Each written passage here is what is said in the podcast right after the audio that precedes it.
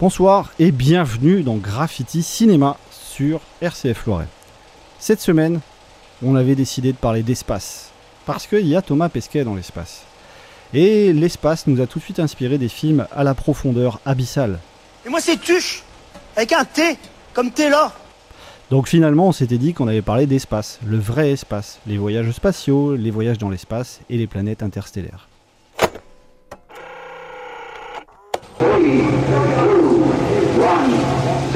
Ça a fait boum là-dedans.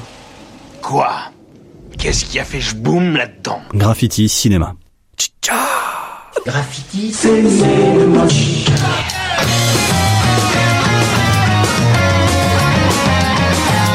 Thomas Pesquet est dans l'espace. Et il y a quand même beaucoup de choses dans l'espace. Il y a des satellites, vous avez euh, des vaisseaux spatiaux, des batailles, vous avez parfois des euh, Jedi, il y a des, à peu près de tout ce qui se promène. Et parfois également des films d'auteurs, plus rarement des films français.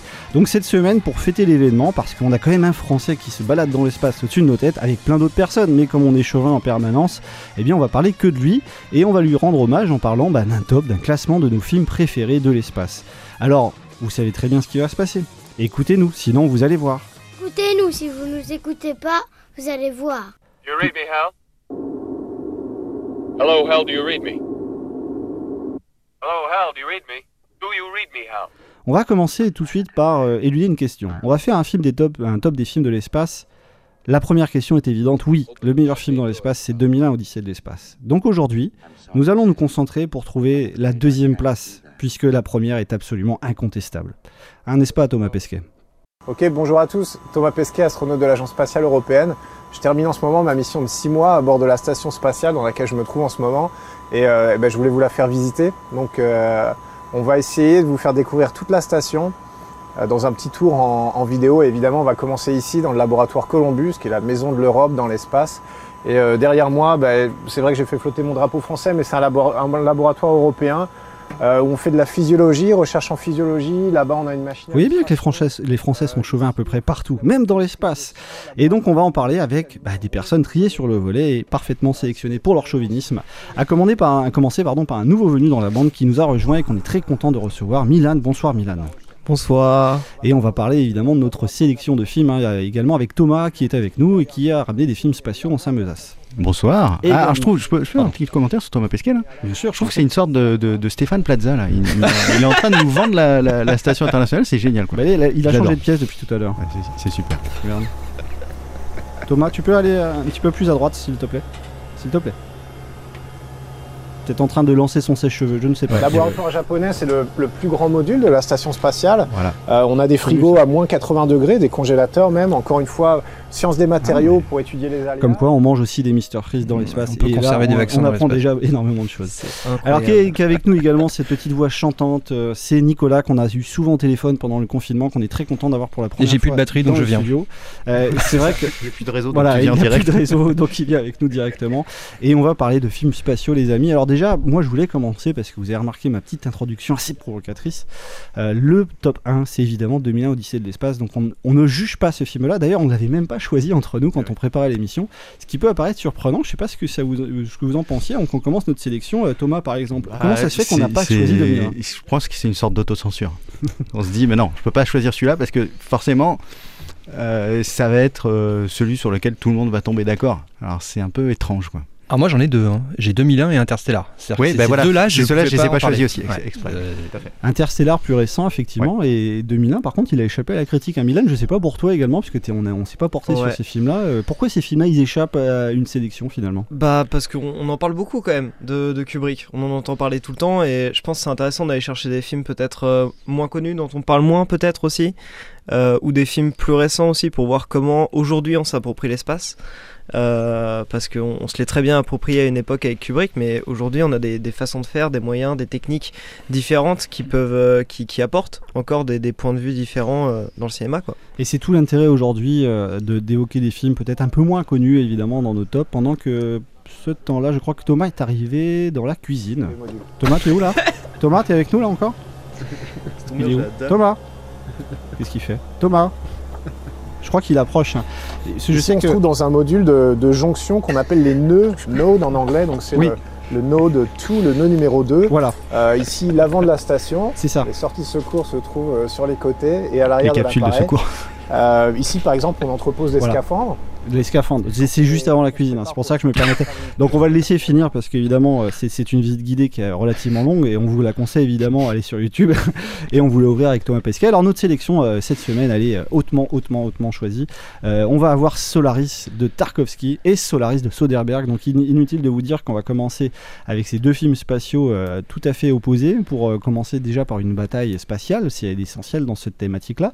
Event Horizon également, H2G2 dans le côté comique, Event Horizon le côté plutôt euh, horrifique, l'étoffe des héros, l'aventure, le trou noir, eh bien euh, tout simplement euh, le Disney avant Disney finalement, euh, et euh, également bah, du coup euh, ces films-là, on aura un petit bilan et puis on s'amusera à les classer de manière totalement empirique parce que on aime bien classer des trucs, c'est comme ça, c'est la vie, et d'ailleurs la vie ça tombe bien, ça sera notre morceau de mi-temps, deux morceaux d'Alex Lebaille qui, qui euh, fera notre pause musicale comme toutes les semaines que vous retrouvez sur sa page Facebook. Moi je vous propose qu'on commence tout de suite avec quelqu'un qui est très compliqué à orthographier.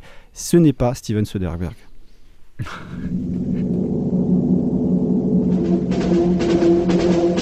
À 19h précise, je suis descendu par l'escalier mécanique et je me suis installé dans la cabine.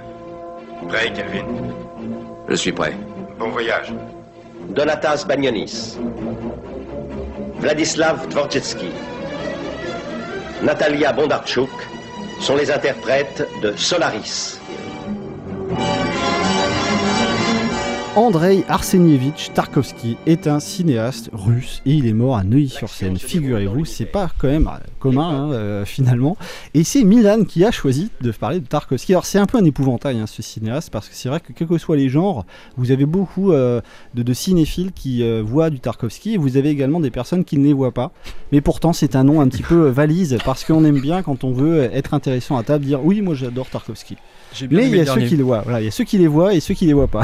Et Milan a vu un Tarkovsky et c'est très intéressant, on avait parlé en préparant l'émission, c'est même juste génial de pouvoir en parler aujourd'hui. Évidemment, c'est incontournable quand on parle de science-fiction et surtout de voyage dans l'espace, le Solaris de Tarkovsky.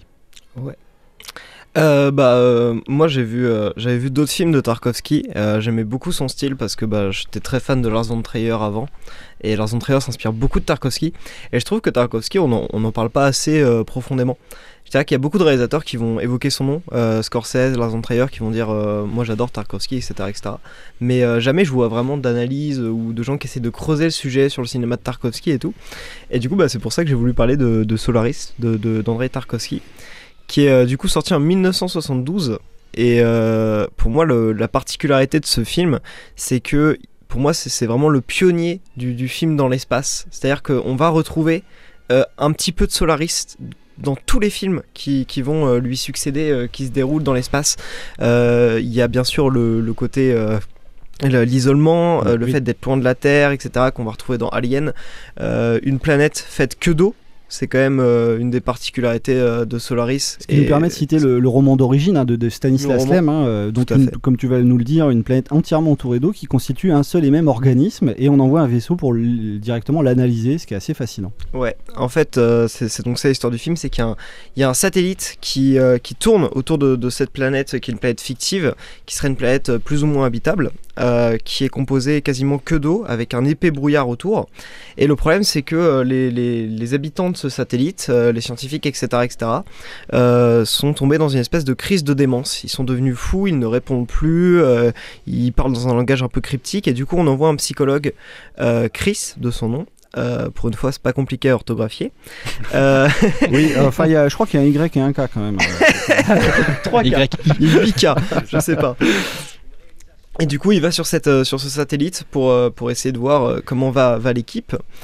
Et, euh, et il va découvrir euh, des choses euh, assez étranges, car euh, le, le- la radioactivité autour de, de Solari rend complètement, euh, complètement fou les habitants. Et ce que Tarkovsky va faire, c'est qu'il il va nous rendre, nous rendre fous d'une certaine façon. Parce que c'est un film qui nous fait nous poser des questions constamment. On Oui. sait jamais ce qui est vrai, ce qui est faux, où on est, qu'est-ce qu'on fait. parce que tout peut être une illusion dans, dans ce film. On se met à douter de, de- de tout ce qu'on voit, de tout ce qu'on entend, de tout ce qu'on sait. C'est- fascinant et déjà on a envie de voir ce film quand on en entend parler, mais pourtant c'est pas celui qui est le plus vu. Alors évidemment on peut le dire pour Solaris dans, de Tarkovsky, il y a, je disais ce côté épouvantail, c'est que ce sont des films que les cinéphiles veulent voir. Pourtant il y a une magnifique austérité dans ces films-là dont tu vas très bien nous parler, Milan, qui fait que pour- parfois il y a beaucoup de personnes qui sont réticents à aller voir ces films, ils sont très longs, mais ils sont hypnotiques et ça correspond peut-être pas à des générations euh, qui aujourd'hui aiment voir des formats plus courts. C'est pour ça que c'est très intéressant, on peut le dire à nos auditeurs euh, euh, qui nous écoutent, c'est que toi tu es le plus jeune autour de la table et tu nous sors Tarkovsky, c'est pour ça que je trouve ça juste génial quoi en fait. Comment tu pourrais qualifier le, fait qu'il y ait des personnes aujourd'hui qui, soient réticents à voir ce cinéma-là, qui et évidemment ont plus souhait, qui est absolument fondamental dans l'histoire du 7e art? Bah, Tarkovsky, faut avouer, hein, c'est un cinéma qui est très long. Et en plus de, de faire 3h30, ça va pas être 3h30 d'Avengers Endgame, euh, ça, ça va pas être bah non. 3h30. euh, Pardon Non, non, non, bah, peux faire mais cette phrase Ce que, ce que je veux dire, c'est que ça tu nous le vends très très mal. hein, Ça- ça va pas être 3h30 de fun, c'est vraiment un film qui est lent, qui prend son temps pour. euh, Enfin, les films de Tarkovsky en général, hein, pas que Solari, qui prend son temps pour installer une ambiance, des cadrages particuliers, des, des façons de faire. Il y a des plans qui vont durer par exemple une à deux minutes, Mm. euh, qui sont des plans des fois fixes. Euh, juste sur de l'eau, sur des choses comme ça, et c'est pour installer vraiment, vraiment une ambiance et une atmosphère dans le film, notamment aussi au niveau du son. Et je trouve que bah, le mot qui décrit le mieux Tarkovsky, pour moi, c'est ce que tu as, dit tout à l'heure, euh, Romaric, c'est euh, c'est hypnotique. Hypnotique, austérité. Hypnotique. J'avais dit plein de choses. J'avais dit euh, tarte à la framboise aussi, mais c'était Ouais. pas celui-là. Ouais, c'est pas pas mal. Oui, alors moi je pensais austérité hypnotique parce que l'austérité on l'associe souvent à l'ennui, mais dans Tarkovsky c'est justement le fait que le, le film laisse une place gigantesque au spectateur pour euh, s'y projeter. Enfin, si- enfin, je- tu, tu nous en parles, il, il trouvait sa place.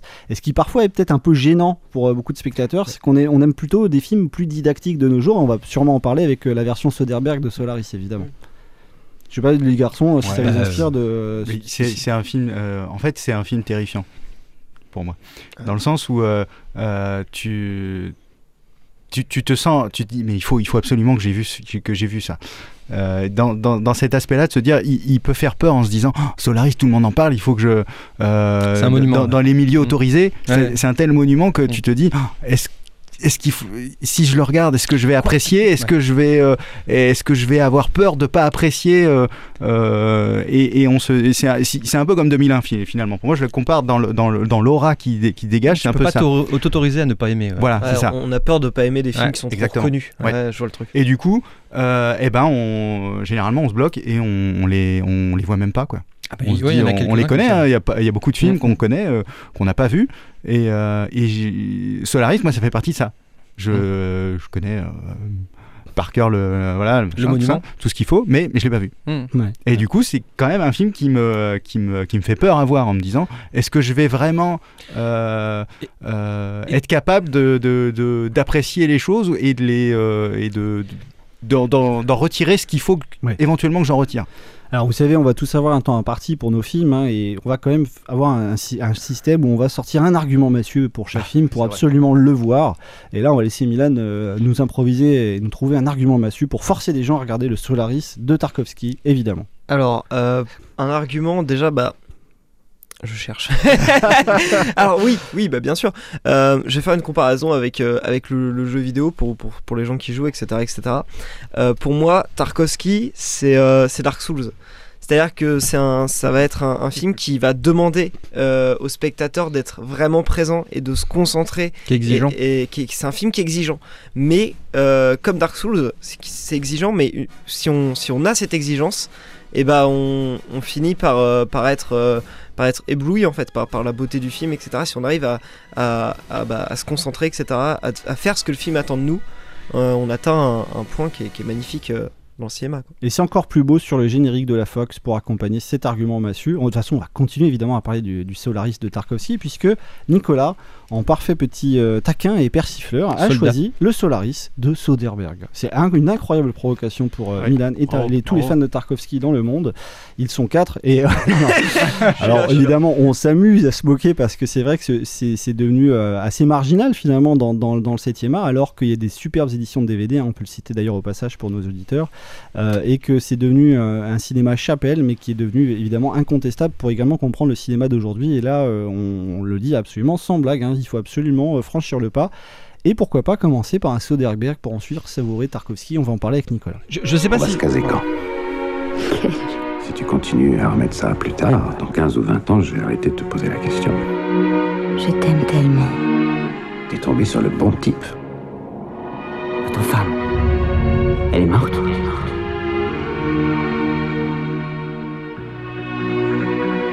C'est un autre style, hein, euh, c'est... C'était beaucoup plus euh, daté évidemment pour le premier Solaris, on était en 72, là on est avec le Solaris de Soderbergh, ce remake complètement maudit euh, d'un film culte que euh, Soderbergh a essayé de mener et qui a un petit peu plombé la suite de sa carrière après Solaris. hein. Et également pour George Clooney également qui avait beaucoup souffert de ce film-là, qui était un de ses plus gros rôles à l'époque quand il accédait à, ce remake-là. Alors c'est Nicolas qui l'a choisi. Pourquoi tant de haine, Nicolas, avec ce remake de Solaris? Bah, En fait, j'ai voulu lui redonner une petite chance parce que bien sûr, quand tu as lancé le thème, je me suis dit allez, je pars sur Solaris et puis en fait, je me suis dit bah non, euh, je, je- je vais surtout aller voir l'autre, celui que j'ai vu il y a très longtemps et ce, ce qui m'avait vraiment déçu à l'époque. Et ben la déception, elle est toujours là et la comparaison a fait mal. Non mais c'est vrai, la comparaison a fait mal. C'est-à-dire que je, lui ai vraiment redonné une chance. Je me suis vraiment mis en condition. euh, voilà, il était 2 heures du C'est- matin. Pour l'instant, euh, c'est une super critique. hein. Oui, je sais, je sais, je sais. Très positif, c'est bien. Et en fait, comme tous ces euh, remake, reboot ou euh, refaçonnage, euh, j'ai pensé aussi au Psycho de Guy Van Sant en fait, qui avait été Bien sûr. refait et exactement pour les mêmes raisons. Le problème, c'est que il nous explique tout. Tout est, enfin voilà, tout est extrêmement pédagogique. C'en est la lourd. différence, je ferai juste une parenthèse sur Psycho qui, était, qui reprenait plan pour plan le, le film de, de- de Hitchcock, qui est plus un film expérimental finalement. Mais, mais c'est pour ça qu'en fait je le compare parce que pour moi c'est l'exercice de style. C'est-à-dire vraiment euh, je m'y colle, voilà, je suis un grand cinéaste aussi. Et c'est un peu, je vois la démarche, enfin je, je pense que c'est sa démarche en fait à Soderbergh. Moi aussi je peux me coller à ce grand classique. Et je trouve que voilà, c'est pompiers, il y a les effets, enfin on se croirait des fois même dans un scream ou dans un... Il y, a- il y a des effets de manche qui sont vraiment très artificiels, c'est pas très intéressant. Le jeu, on sait pas trop ce que euh, Georges Clooney voit, mais il voit des choses et nous on comprend pas tout ce qu'il voit. Mais il n'y a pas de mystère, il n'y a pas de poésie, il n'y a pas de sous-entendu. Euh, dans la bande-annonce on le dit, sa femme elle est morte, mais en fait il va la voir tout au long du film et c'est pas très intéressant. Voilà. Du coup, elle est pas morte alors? Ouais, du coup, on serait dans une sorte de spoiler. euh. Bah, non, mais, mais non, mais c'est c'est pas très grave. En même temps, je pense que c'est un peu daté. Mais Le euh, film est de 2002, hein, il fêtait ouais. les 30 ans de la, la sortie du Le film est très court. Le film est très très court. Il dure 1h32, je crois, un truc comme ça. Ouais, non, mais justement, très très court. un choix Il oublie inverse, tout, quoi. du coup. Oui, voilà. Ah ouais, et, et en fait, il va très très vite dans l'aspect folie, mais sauf qu'il le traite jamais vraiment. Donc tout est comme ça, euh, euh, survolé, surnagé, et puis on, on voit très bien, où, enfin voilà, dès le début du film, en fait, il parle de la folie, mais au bout d'un quart d'heure, le, le personnage de Chris rencontre les autres euh, scientifiques, et c'est c'est déterminé très vite. On est dans la folie, euh, on l'est tous plus ou moins, et voilà. Et c'est fini. Et donc, bah, lui, très vite, il va voir sa femme, et puis voilà, ça tourne en rond là-dessus. C'est pas très intéressant. Alors, tout l'aspect mystère, dé- découverte, est-ce que vraiment ce que je vois, est-ce que c'est réel? On zappe complètement. Donc, c'est pas très intéressant. J'ai j'ai- voilà, j'ai j'ai voulu. C'est une production Warner. Hein, euh, Et produit par James Cameron à l'époque, qui voulait refaire le, le- le métrage euh, lui aussi. euh, alors j'ai j'ai du mal à imaginer James Cameron faire ce, ce film et euh, sortir des, euh, des aliens ou des gros pistolets. Ah, ou des bateaux dans l'espace, ou- des bateaux dans l'espace. ouais. Ouais, j'ai beaucoup de mal, ou des petits bonhommes bleus, mais. Bon voilà, je lui ai redonné une chance. Moi, je, je n'arrive pas avec euh, ce film. Je trouve qu'on est vraiment dans euh, l'antithèse de celui de Tarkovsky. Avant ton argument, Mathieu, moi j'avais une anecdote complètement incroyable là, que je suis en train de découvrir sur euh, le film. Figurez-vous que la- l'agence d'effets spéciaux euh, qui est chargée d'animer la planète Solaris euh, dans le remake de, ce- de Steven Soderbergh avait fait les effets spéciaux de Battlefield Earth. Euh, ce, ce nanar absolument incontestable de, de John Travolta Aïe, euh, aïe, aïe. et scient- scientiste hein, également. euh, donc voilà, Bon, ça peut expliquer cela. euh, alors c'est pour faire une blague sur ce film. On va quand même te laisser, euh, Nicolas, un argument massu. C'est quand même incroyable de aujourd'hui euh, ne pas pouvoir redécouvrir ce film de Soderbergh qui a failli tuer sa carrière et tuer la carrière de beaucoup de personnes. Il faut voir ce film car. euh, Voilà. Ah, un argument, un argument blanc, ce qui- est pas très très bien à la radio. Ouais, je trouve que C'est c'était très formidable, visuel, c'est formidable. Non, il faut pas voir ce film. tout Parce que là, il me restait 10 secondes de. Ah, Ah, ça a cassé ta bon, chronologie. bah écoute, euh, on va être obligé de. Ah bien. Non, ouais, mais vraiment, ça n'a. Enfin, J'aime le- beaucoup cette idée de, de, de top, euh, Ouais. là presque inversé. Moi, moi, j'en ai un autre après. par le un top dernier. inversé. j'en ai un autre. euh, Alors, top il va nous rester un dernier film euh, justement avant la pause musicale euh, avec Alex Lebaille. Et là, on va laisser la parole à, à Thomas évidemment, puisqu'il nous a choisi un classique hein, également. euh, puisque là, pour le coup, on va partir après une, un- un- une bataille spatiale entre deux Solaris. On va partir dans un film un petit peu plus rock'n'roll peut-être. Il va nous en parler avec des- les premières rockstars de l'histoire du voyage spatial. Le 14 octobre 1947, le capitaine Charles Yeager perce le mur du son et propulse l'homme dans le futur. Alors, le monde se met en quête d'une nouvelle race d'hommes, des hommes qui ne connaissent pas la peur. On vous a parlé du projet? C'est très dangereux. Terriblement. C'est très dangereux d'aller dans l'espace. Et oui, on apprend plein de choses grâce au cinéma. Euh, nous sommes avec Film Kaufman, c'est L'étoffe des héros 1983. Alors moi j'en ai un tout petit souvenir euh, de ce film-là parce que figurez-vous que c'est le tout premier film à passer sur France Télévisions quand France Télévisions, France 2, euh, Antenne 2 était devenue France Télévisions. C'était le tout premier film à passer à l'antenne juste après leur changement de logo. Ils avaient mis L'étoffe des héros. Je suis sûr qu'il y avait une sorte de mise en abîme Il y a, euh, il y a un message. très très très je crois qu'il y a un message caché. une sorte voilà de petit message caché assez euh, assez humble hein, finalement et, et ce film l'étoffe des héros Ouais. est devenu également euh, une magnifique pépite du, du cinéma de, de- dans le voyage dans l'espace hein, parce qu'on n'est pas forcément dans la science-fiction hein, dans notre sélection Non, on voit qu'ici on a là, quelque chose de très réaliste très ultra, ultra réaliste. Enfin, ultra réaliste. Dans, dans le dans, dans l'absolu euh, dans l'absolu mais euh, ouais l'étoffe des héros alors j'ai choisi ce film pour euh, aussi une raison parce que je sais que tu Romaric on va on va on va faire un peu d'entre-soi là. Oui. c'est un film que tu n'apprécies pas vraiment. Et, euh, et du coup j'ai exprès aussi euh, choisi ça pour euh, il a voulu m'embêter pour notre fin de saison j'ai voulu t'embêter Euh, on non peut, on peut dire ce qu'il raconte hein, c'est aussi un film surtout qui se passe pas dans l'espace. Voilà. Et c'est ça que j'ai euh, aimé, un film de, sur l'espace mais qui se passe pas, qui se passe principalement sur Terre. alors on raconte l'histoire des, premiers, voilà. des premiers astro- Des, astronautes des premiers, des premiers pilotes d'essai, des premiers militaires qui font des essais dans le but de bah, justement de la, la conquête de l'espace, d'arriver, d'arriver avant les Russes. À être les premiers dans l'espace. Bon, l'histoire euh, a retenu que ça a foiré, euh, qui sont arrivés les deuxièmes. Ah, l'histoire est impitoyable Ah, l'histoire là-dessus, c'est impitoyable. très dur de négocier avec euh, l'histoire effectivement, donc ça, ça commence avec le, comme la bande-annonce le dit, avec Ouais. le vol de Chuck Yeager euh, qui passe le mur du son euh, en 47 sur, euh, sur les, premiers avions à, à- à réaction. Alors incarné par le- l'extraordinaire Sam Shepard, qui était beaucoup trop rare dans sa carrière, Ouais. à, à notre grand regret, homme de théâtre également, et un, un de ses plus rôles les plus emblématiques, hein, euh, évidemment. Et alors là, voilà, c'est une, une sorte de, c'est un, un biopic géant. Euh, de, de tous les premiers pilotes euh, de, de, de l'ère Mercury, euh, avec euh, des, des essais infructueux, des réussites, des, des tensions dans le groupe. ce, que- ce que j'aimais, c'est. En plus, c'est un film qui dure très longtemps. C'est un film de 3h13. Oui, oui. Incroyable. Comme Solari. Voilà, ce que, ce que j'aime beaucoup, c'est, cette, cette idée. ça, Tarkovsky. Cette idée épique, cette idée Ouais. épique de dire, Oui. euh, voilà, euh, ça se construit comme ça. Pour moi, ça me fait penser. Il y a un aspect positif dans ce film, euh, même si, euh, bah, évidemment, il y a des échecs, mais euh, c'est euh, Ah, il cette idée échecs aussi. d'aller, voilà, très, très excellent, très Oh. drôle, euh, d'aller, d'aller vers l'avant. Euh, un peu ce que montre Interstellar. Je fais un petit, euh, un petit, un petit à propos. Euh, L'idée que euh, on va aller de l'avant. Peu Mhm. importe le, le- les, les difficultés qui se présentent à nous, il faut le faire. Euh, Peut-être pour des mauvaises raisons euh, du point de vue politique, en disant bah non, il faut battre les Russes. Mais euh, pour eux, c'est pas pas ce qui ce qui ce qui compte vraiment. C'est le défi. Euh, c'est de dire que nous, on peut le faire. Depuis la, la nuit des temps, on veut voler, on veut aller plus loin. Ouais. Euh, ça, j'adore ça, c'est- c'est- cette idée-là. Mon souvenir de gosse euh, quand j'avais vu ce Ouais. film, c'est c'est vraiment ce côté positif, positiviste, tu vois, où vraiment il y a le côté en train, on y va, on est une équipe, on va gagner. Alors moi, le côté politique à l'époque, j'ai complètement. Bah, on est quand même dans, on peut le rappeler pour euh, ceux qui n'ont pas fait d'études d'histoire. euh, non, mais euh, c'est très pédant ce que, Ça je, ce que je dis. Je, suis en train de m'en rendre compte.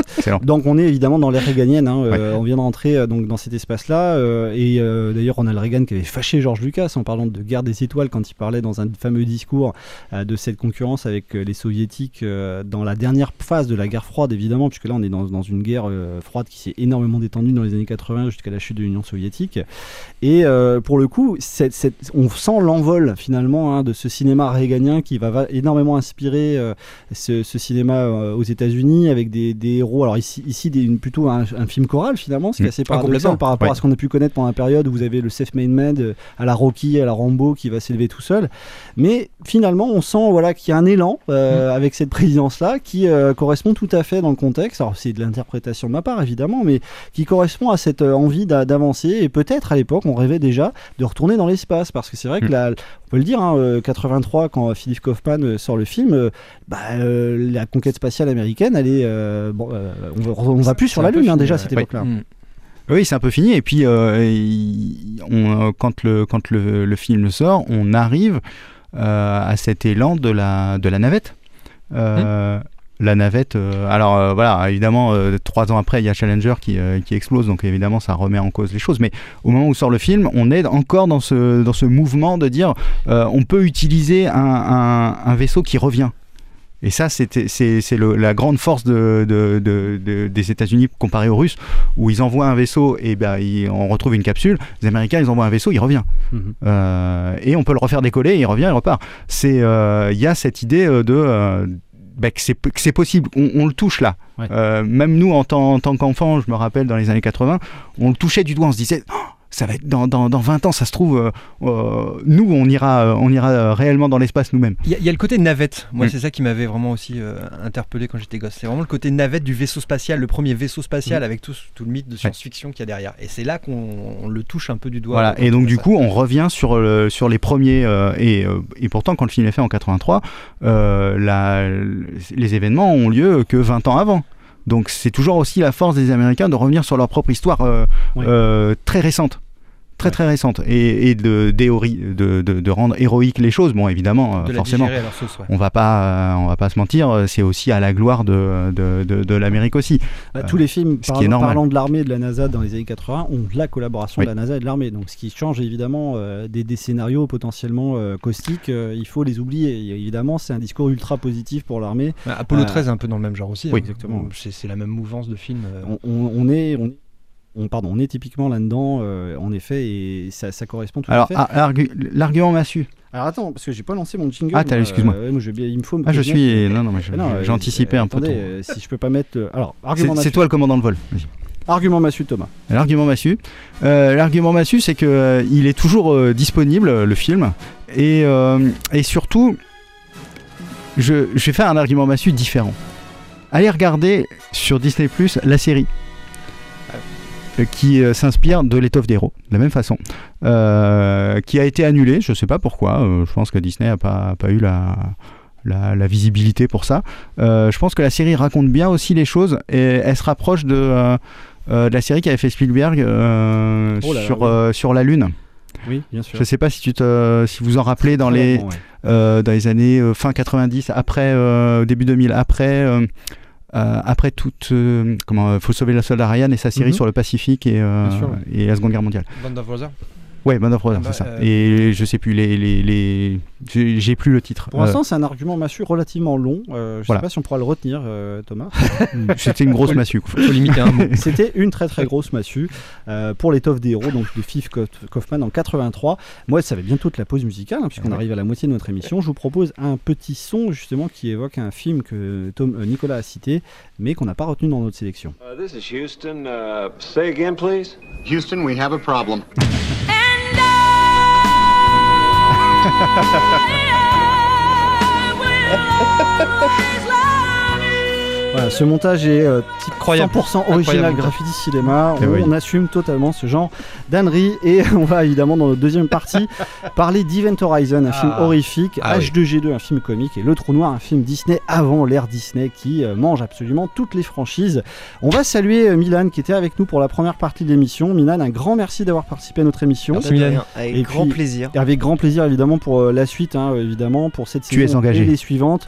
On sera très heureux là. de reparler de Tarkovsky avec toi pendant 4 heures euh, la prochaine fois. Et blague à part, évidemment, euh, on comprend que c'est vraiment le film vedette de notre sélection aujourd'hui, hein, euh, qu'on conseille le plus vivement du monde à tous les auditeurs de tenter cette découverte-là. Il y a des superbes éditions, n'hésitez pas à franchir le pas. Tout de suite la pause musicale, bah, c'est Alex Le Bail avec La Vie. On se retrouve juste après.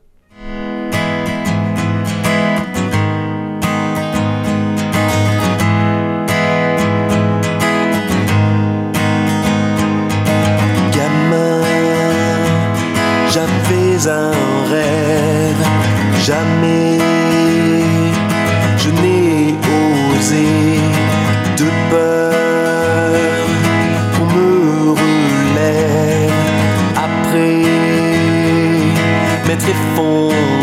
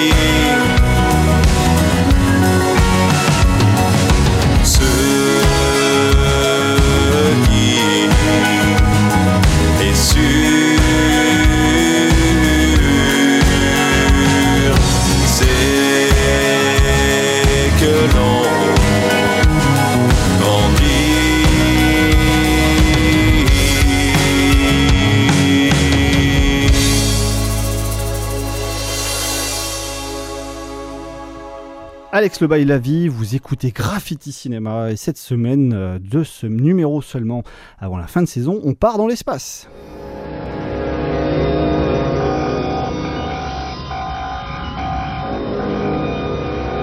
At 0300 this morning, TDRS picked up an automated navigation beacon broadcasting at two-minute intervals in Neptune orbit. Neptune orbit. This is incredible. It's the Event Horizon.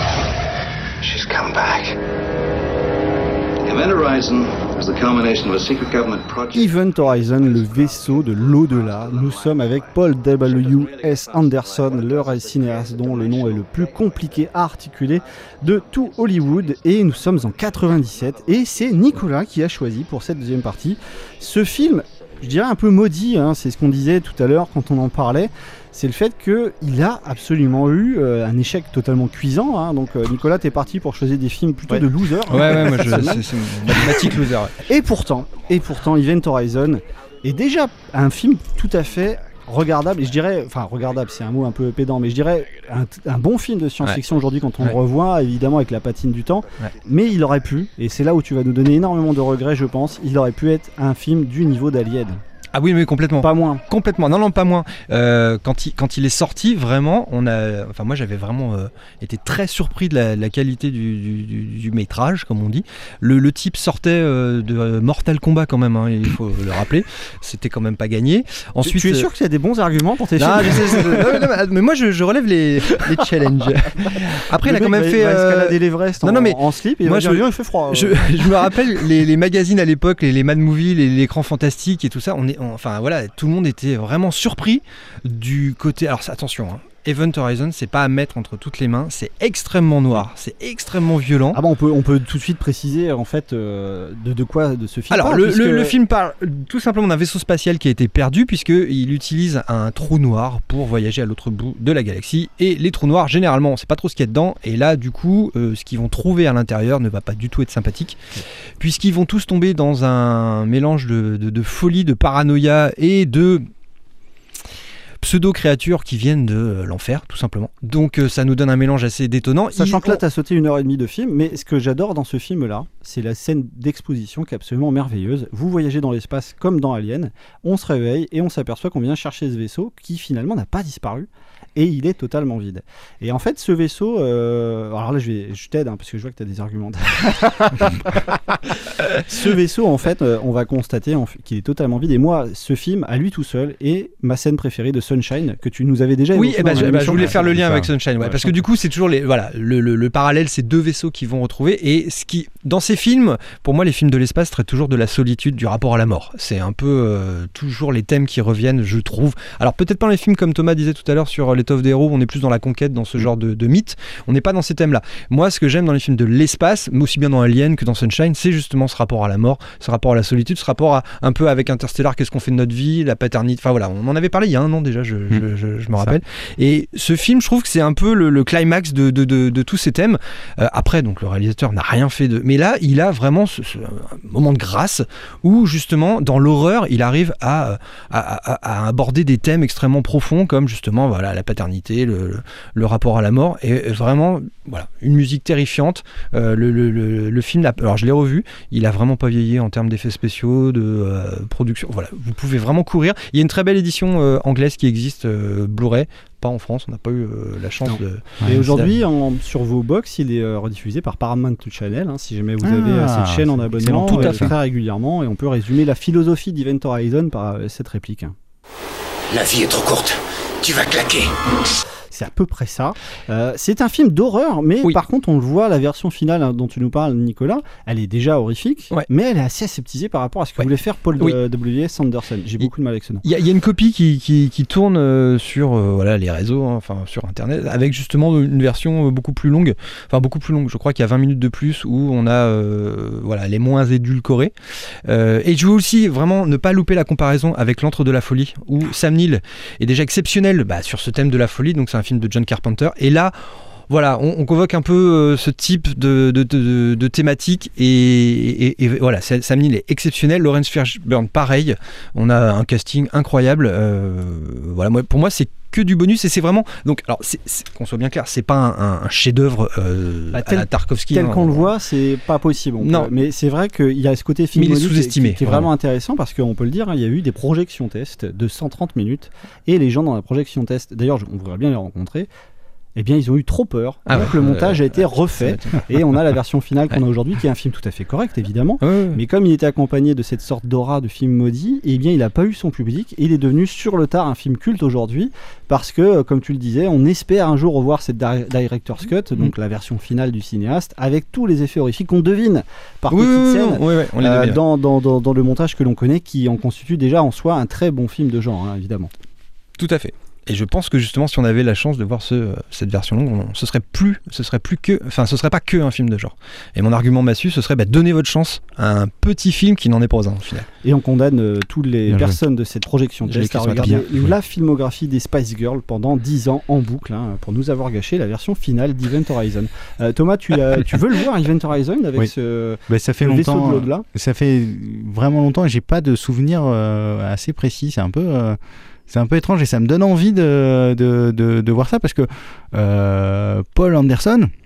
Euh, c'est compliqué. J'ai l'impression que c'est son seul vrai bon film. bah c'est non, c'est son Ah seul vraiment hein. film. Bah, après Resident Evil On parle quand même 1, de quelqu'un 2, qui a 3, fait, euh, 4, 5. voilà. Il y a eu Alien versus Predator, enfin il a eu pas une Mmh, carrière facile, mmh, facile. hein, Il a fini par euh, Monster, euh, je ne sais pas quoi, Monster Hunter dernièrement, je crois. Monster Hunter, oui, Mm, mm. effectivement. Donc voilà, c'est. euh, Qui n'est pas bien. hein, on va pas se mentir. euh, on peut dire que ce cinéaste a mal vécu l'après l'Event Horizon. Il l'avait mal vécu l'avant aussi. À l'avant aussi, ouais.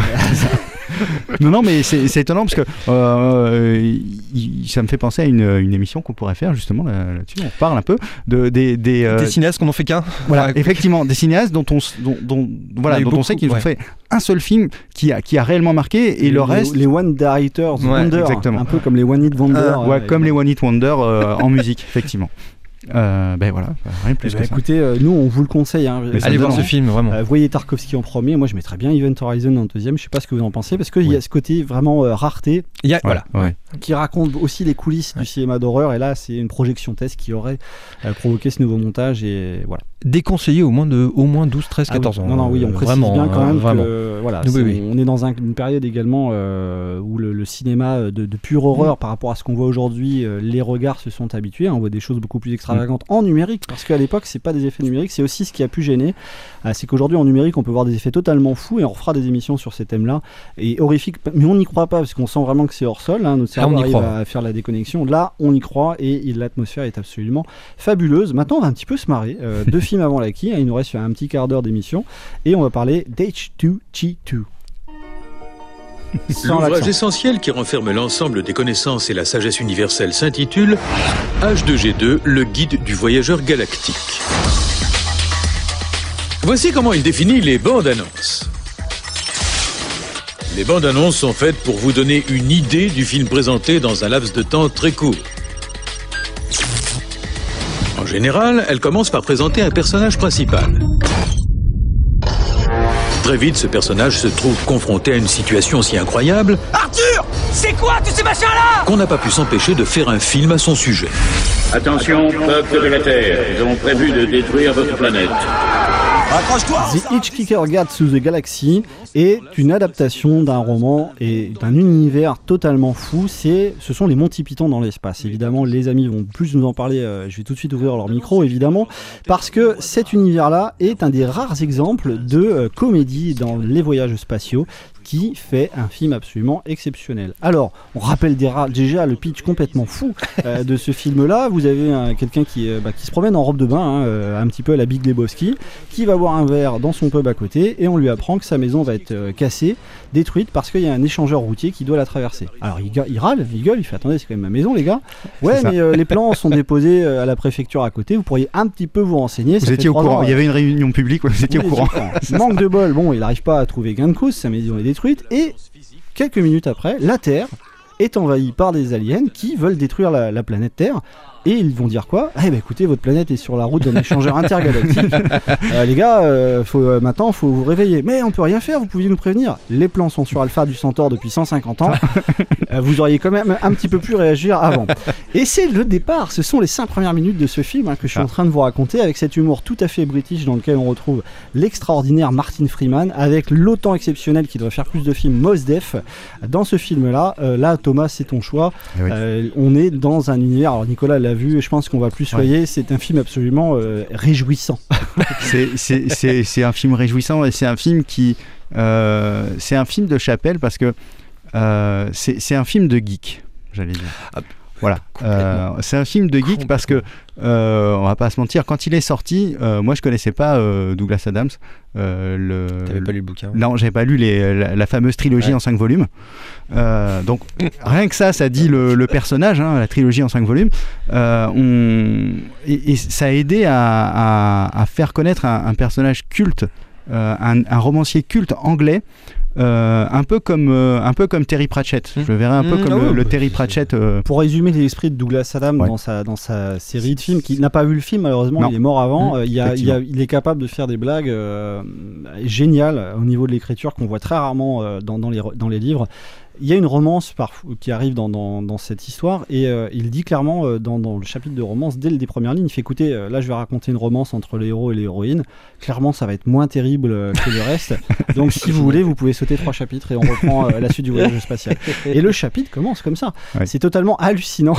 et, et le, le- le film justement eh ben alors c'est compliqué pour le film d'ess- d'essayer de, de condenser tout ça en, en 1h40 2 On a heures très longtemps cru que c'était absolument inadaptable. Infaisable et pourtant le film il, garde une structure euh, complètement folle Euh, en fait c'est moi ce que j'aime là-dedans c'est on est pris par la main Euh, voilà un, extraterrestre nous tend la main et il nous amène jusqu'au fond de l'univers. Je trouve ça, je trouve ça formidable. Tous les acteurs, toutes les personnes impliquées dans, dans, dans, ce projet, c'est tous des pointures. Euh, Martin Freeman, il était, il était, c'est vraiment le début de sa, de, de, de, de sa carrière vraiment. euh, c'est ce film-là où on se dit Ouais, ah c'est ouais, c'est Martin Freeman. Ah oui, c'est qui ce gars? Et Mos Def, incroyable. Sam Rockwell.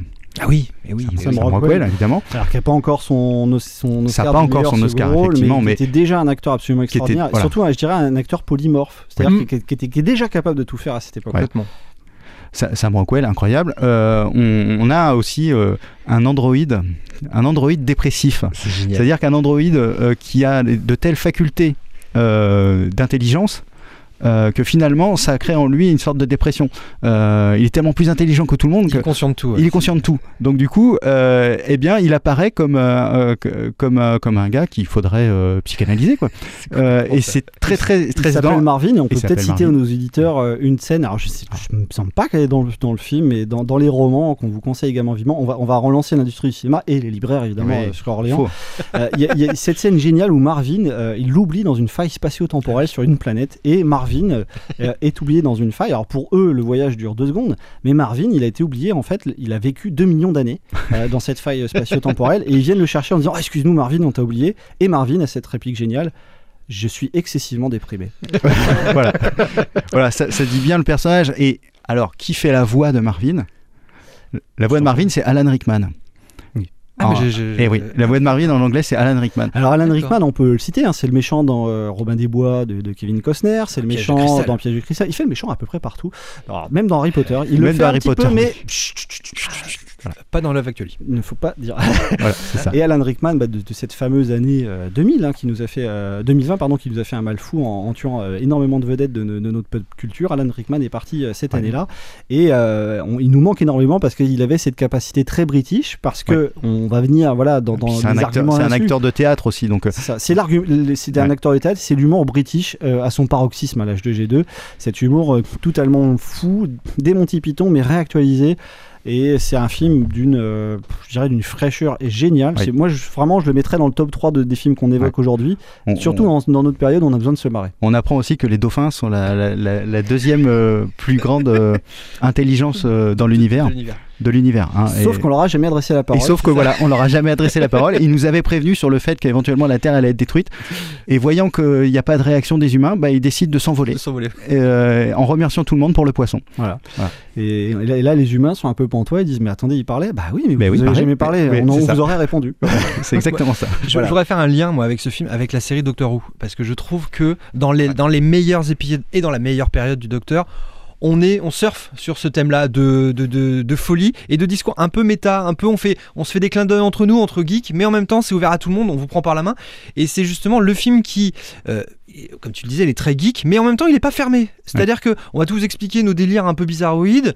euh, il, il sait parler à tout le monde et c'est là où je le trouve extrêmement généreux. Alors qu'on voit aujourd'hui beaucoup de séries, beaucoup de films où justement on surfe sur, sur tout ça, mais je trouve que c'est assez, enfin faussement pointu en fait et un peu euh, faussement élitiste aussi Oui. où on, on- on- truc de, de chapelle où ah tu connais pas ça t'as pas vu ça t'as pas lu ça Bah, en fait on te parle pas et tu passes à côté du film ou de la série et je trouve qu'il fait pas cette euh, Alors j'imagine accueil-là. auditeurs qui nous écoutent parce qu'ils Ouais. doivent dire c'est ah, ce film est absolument jubilatoire. On vous l'a raconté, mais c'est plus un état d'esprit euh, Oui. ce Ouais, ouais, ouais, parce que là on est un petit peu en train de faire un chapelet finalement de, de scènes, toutes plus drôles les unes que les autres. Alors évidemment notre interprétation, je pense, n'est pas au niveau du Non. film, donc vous pouvez courir le voir.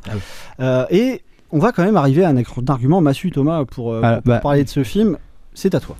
Bah, L'argument massu, il y en aurait- y en plusieurs. Tu en prends qu'un. Euh, principalement, euh, principalement le fait que vous aurez la réponse à la plus grande question euh, existentielle de la vie, euh, qui est, je- moi je vous donne la réponse, c'est 42. voilà. Je vous donne la réponse. Et surtout, vous comprendrez enfin pourquoi beaucoup d'amis sur Internet et sur Facebook et sur tous les réseaux Mm. répondent 42, parfois 42. aux questions. Aux questions. Et ça, c'est essentiel. Par contre, le voyage dans l'espace, ce sont des bons films. Ce sont parfois des films maudits. Mais ce sont aussi ces films-là. Salvation, à vous. Junk City a lancé une fusée de détresse. Je répète, Junk City a lancé... Combien de fusées? Une seule. Oui, c'est aussi des gens qui savent très très bien compter les voyages dans l'espace, mais ce sont aussi des chansons en français.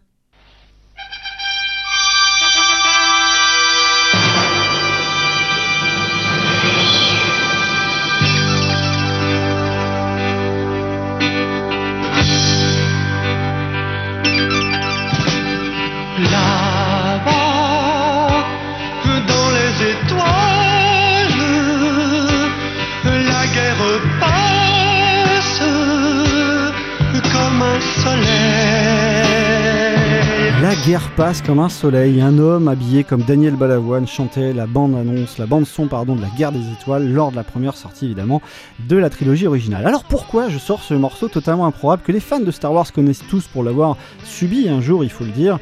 Parce que Disney, avant de racheter Star Wars, faisait des productions de films dans l'espace. Et moi j'en arrive au dernier film de notre sélection, Le Trou Noir.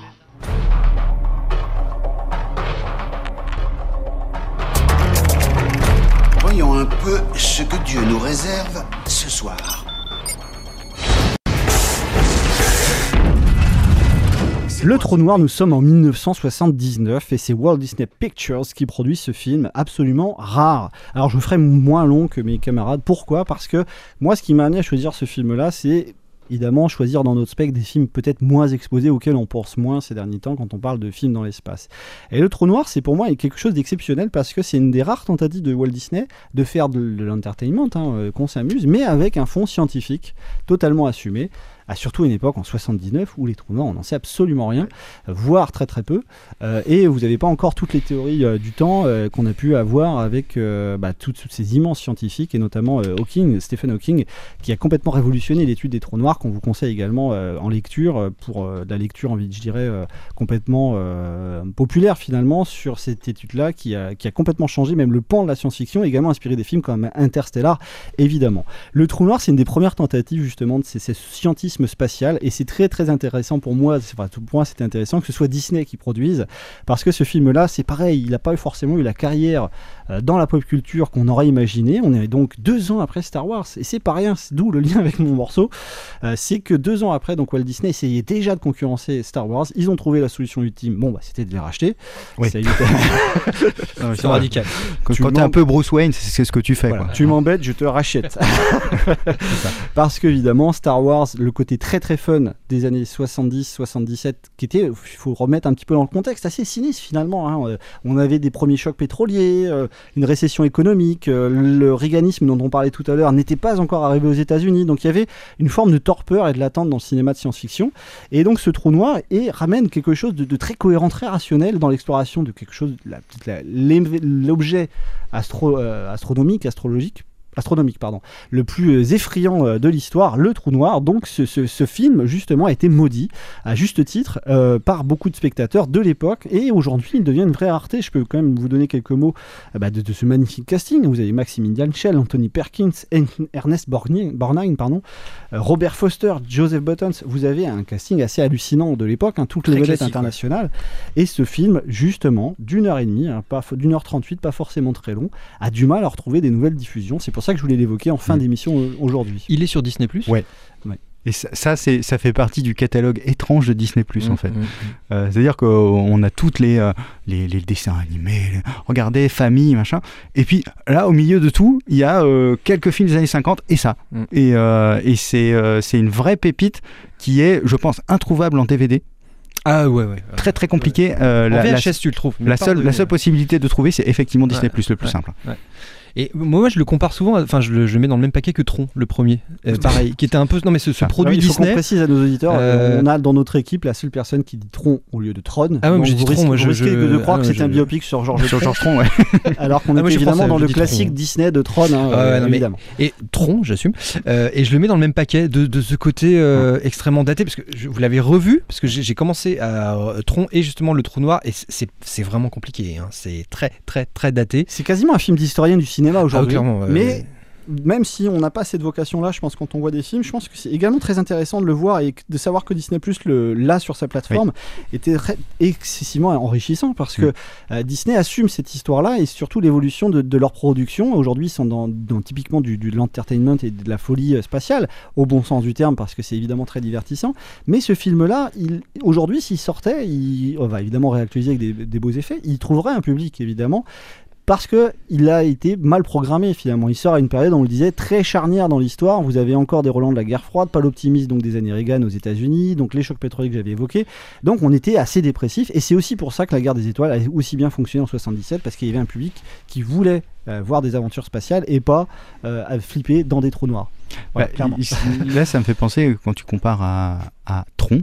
Merci.